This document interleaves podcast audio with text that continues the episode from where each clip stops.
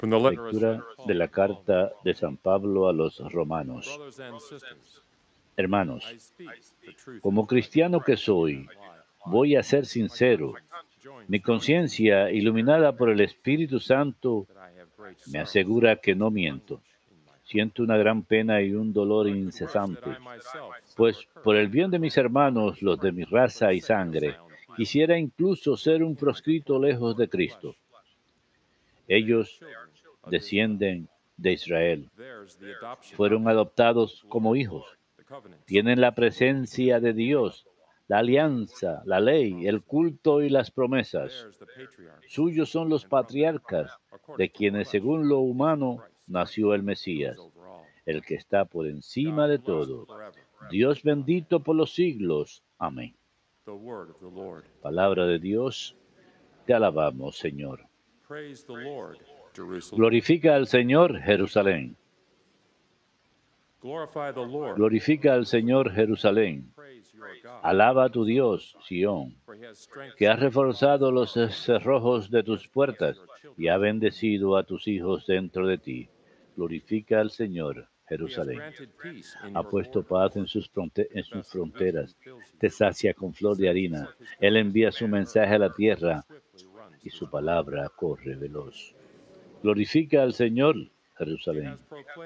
Anuncia su palabra a Jacob, sus decretos y mandatos a Israel.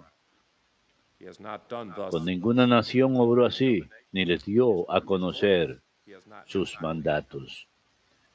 Glorifica al Señor, Jerusalén.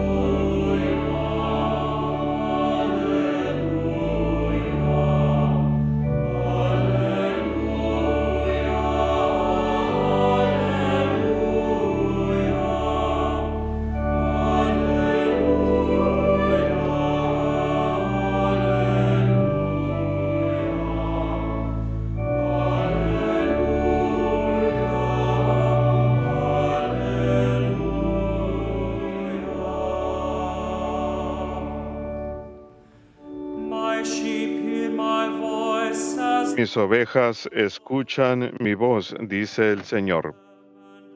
Yo las conozco y ellas me siguen.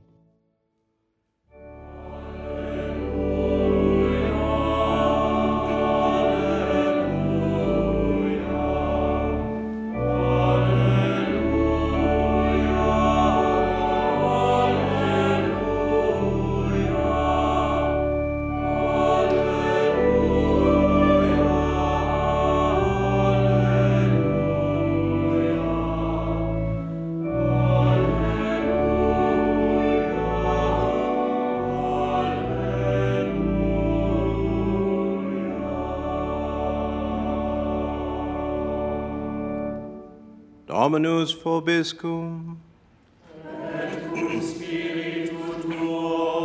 Lectio Sancti Evangelii secundum Lucum.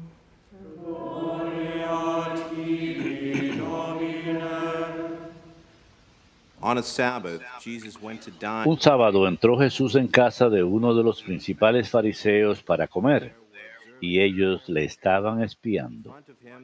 Jesús encontró delante un hombre enfermo de hidropesía, y dirigiéndose a los letrados y fariseos, preguntó?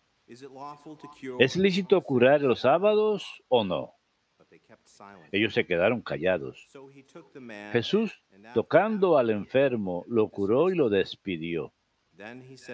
Y a ellos les dijo, si a uno de ustedes se le cae al pozo el burro o el buey, ¿no lo saca enseguida aunque sea sábado?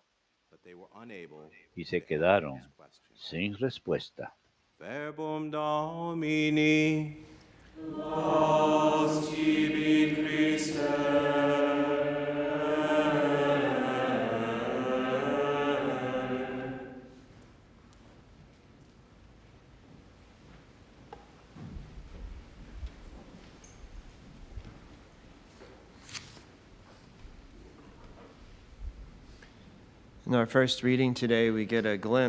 En la primera lectura de hoy tenemos un vistazo de cuán preocupado estaba San Pablo por la salvación de los suyos, los israelitas. Por seguro no fue indiferente. Le dolía su falta de fe. y hace una afirmación muy severa en la primera lectura diciendo, desearía yo estar malito y cortado de Cristo por el bien de mi propio pueblo, mis hermanos según la carne. Muestra la profundidad de su amor y preocupación por ellos, él haría cualquier sacrificio necesario si llevase a la salvación de su pueblo, aceptar a Cristo. Está dispuesto incluso a sufrir cualquier mal sobre él, por supuesto sin ofender a Dios. Nunca buscaría ofender al Señor.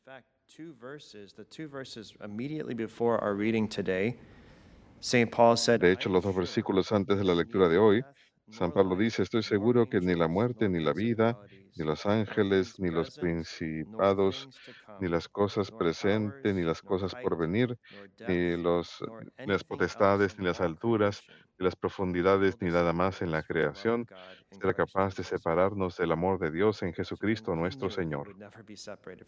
Así que él sabía que nunca se separaría del amor de Cristo. Y sin embargo, vemos en sus palabras, la primera lectura, que estaba dispuesto a sufrir cualquier sacrificio para ayudar a su pueblo hacia Cristo, a la salvación. De hecho, estaba motivado por su amor a Cristo en primer lugar. Y en este deseo por su pueblo vemos una similitud a Moisés y a Cristo mismo. Cuando Moisés huyó al monte para recibir la ley de Dios, la gente abajo cayó en grave pecado, en idolatría. Hicieron el becerro de oro y lo adoraron. Y un gran deseo surgió en el corazón de Moisés en ese momento y él intercedió por su pueblo ante el Señor. Rezó a Dios que Dios les perdonara por su gran pecado. Dijo, Bórrame de, de tu libro. A mí tenía un deseo tan profundo por la salvación de su pueblo. San Pablo también imita a Cristo, quien nos muestra la expresión final de amor por su pueblo. San Pablo también escribiría en su carta a los Gálatas que Cristo nos redimió de la maldición de la ley, habiéndose vuelto maldito por nosotros, pues, él, pues está escrito que maldito debe ser el que esté clavado de un árbol, para que a través de Jesús la bendición de Moisés llegue a los gentiles, para que recibamos la promesa del Espíritu por la fe. Al final, San Pablo desea imitar a Cristo, soportar cualquier sufrimiento para llevar a los demás al cielo, aceptar la gracia de Cristo que está ofreciendo. En vista de esta lectura, le pedimos al Señor que nosotros estemos llenos de un mayor deseo por la salvación de las almas, a través de un mayor deseo de llevar a otros a Cristo, a través de Cristo al cielo, y rezar siempre para la conversión de nuestros seres queridos. Hoy también celebramos la memoria de San Martín de Porres. Nació en 1579 en Lima, Perú, hijo de un caballero español y una mujer panameña que había sido liberada de la esclavitud. Cuando tenía 15 años, San Martín se vio inspirado a buscar ingreso en la orden dominica, la orden terciaria. Básicamente se ofreció de voluntario para servir con los frailes y realizar tareas muy sencillas por los frailes. Fue recibido y más adelante pasó a ser hermano lego profeso en la orden. Sus labores eran muy sencillas, incluían limpiar y cuidar de los enfermos en la enfermería. En las vidas de los santos, a menudo los vemos cooperar con Dios de maneras más pequeñas, y esto es abre las puertas para mayores proyectos para gloria de Dios. San- el Señor le abrió la puerta para que San Martín sirviera a muchas personas fuera de la orden dominica, muchos sufrientes, eh, pobres, enfermos. Sirvió tanto que se le llamaba Martín el Bondadoso. Se entregaba al servicio de los demás por amor a Cristo. Y lo que le fortalecía para entregarse plenamente era su vida de oración. Se cuenta que tenía una devoción muy fuerte a pasar tiempo en oración ante el Santísimo Sacramento. Y también encontró fortaleza adicional cuando meditaba acerca de los sufrimientos de Cristo. En la primera lectura de hoy vemos que San Pablo estaba motivado por amor a Cristo, por el sacrificio que Cristo hizo. De la misma forma, Martín, San Martín se entregó en una, una vida de humildad y sencillez y servicio, guiando a otros al Señor.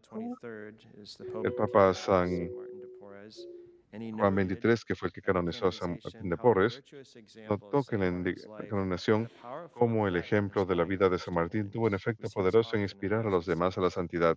Esto lo vemos a menudo en las vidas de los santos. Llevaba a otras personas al Señor. Papa Juan 23 dijo que es admirable cómo hoy incluso su influencia aún puede llevarnos hacia las cosas del cielo. Como dijo San Bernardo, cuando él mismo pensaba acerca de otros santos, él dijo, cuando pienso en ellos, o sea, los santos, me siento encendido por un gran anhelo, gracias a nuestros hermanos que nos preceden.